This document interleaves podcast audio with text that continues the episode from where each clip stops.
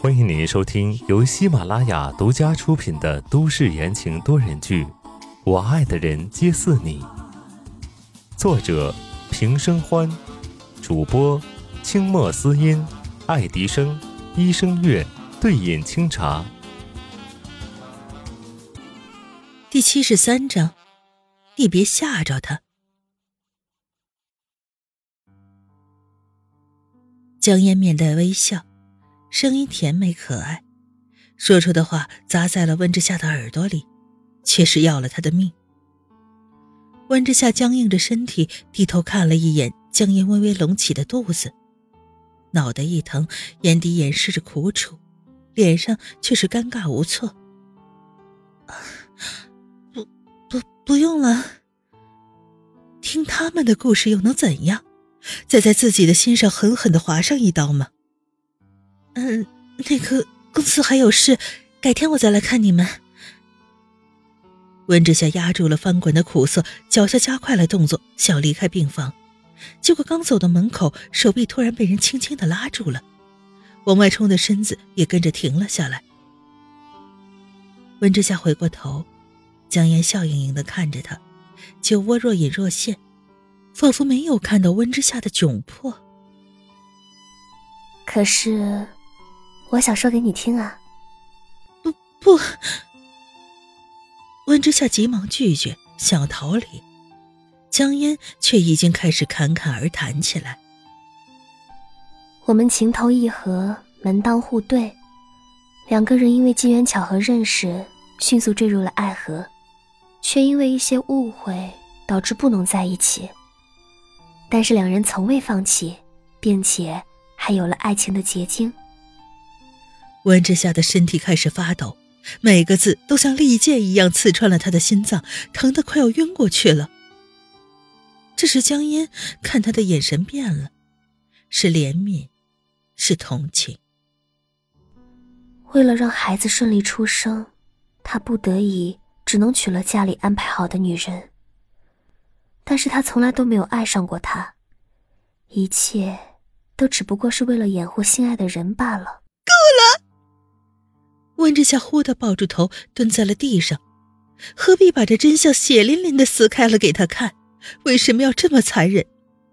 他已经不在那个位置了，连以前的回忆都要撕碎吗？抱着头的温之夏没看到，站着的江烟眼里闪过了一丝玩味。突然，病床上传来了一阵咳嗽声。行了，你别吓他了。江烟转过身，看向病床上的人，惊奇道：“你居然醒了！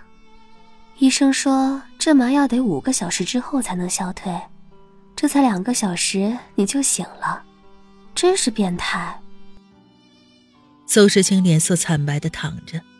他上半身牢牢的裹着纱布，动一下就疼得要命，只能皱皱眉头，低声冲着蹲在角落里的温之夏道：“温之夏，过来。”其实刚刚宋时清咳嗽的时候，温之夏就听到了，但是他不敢抬头，不敢面对这两个人。宋时清脸色一变，警告性的看了江烟一眼。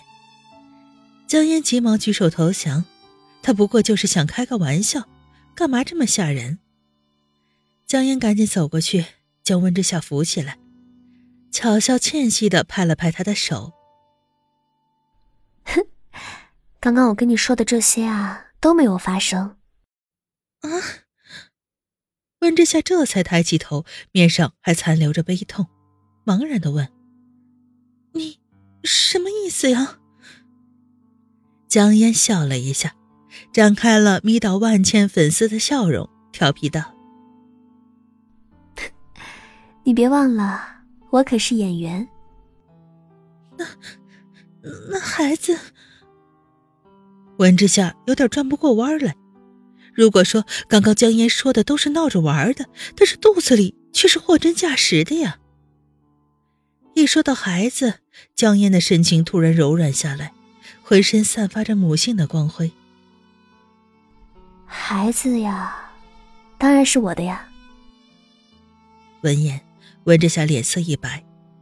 宋时清看不下去了，怕江烟又犯戏瘾，搞出些什么烂俗的剧情。跟我没关系。什么？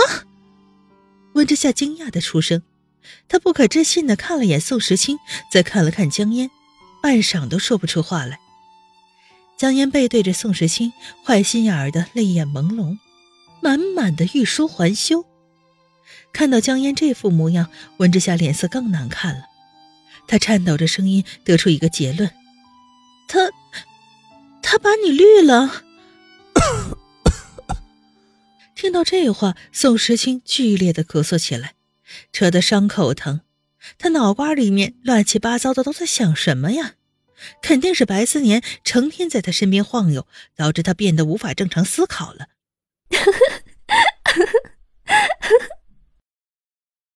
江烟在一旁笑的眼泪都出来了。宋时清，你家的小东西真的太好玩了，怪不得你要这么宝贝着。江烟笑着转过身，刚好看到宋时清面色不善的脸，笑声骤然停止，暗中腹诽。不就是调戏了一下他的心肝宝贝儿吗？至于这样吗？温之夏在一旁目瞪口呆，他已经完全搞不清状况，谁能告诉他到底是怎么回事啊？行了，我不逗你了。江烟擦了擦眼角的眼泪，这女人在某些方面真是单纯又迟钝。他顺手拿起一个苹果，悠然的打开了病房门，对着呆愣着的温之夏笑道。我跟宋时清没什么要死要活的爱情故事，其他的倒是有一点儿。你要听呢，自己让他给你讲。我先去溜达一圈儿你们慢慢聊。说完，闪身出了病房，将门关上。霎时间，病房里只剩下宋时清和温之夏，病房里安静的都能听到呼吸的声音。过来。宋时清轻声对温之夏叫了一声，他才动完手术就来了这么大的阵仗，还真有点吃不消。再蠢的人，这个时候也能反应过来有一丝的不对劲儿了。温之夏神情不安的瞥了一眼躺在床上的人，走也不是，过去也不是。一面对宋时清，他的理智冷静全都没有了。宋时清见人没有什么动作。担心他会扭头跑了，于是很卑鄙的使用了苦肉计。他闭上眼睛，闷哼了一声，模糊不清的叫了一句：“疼。”一听到他喊疼，温之夏立刻小跑到了他病床前，慌张的问：“哪儿疼？伤口吗？我去给你叫医生。你等等啊！”说着，转身就要去找医生，手被紧紧的拉住。邹世清看见温之夏一脸焦急的模样和关心的神情，嘴角勾起一个不易察觉的笑。不用，你在我就不疼了。腾的一下，温之夏脸红了，他想要抽出自己的手，却不曾想被拉得紧紧的。你放开！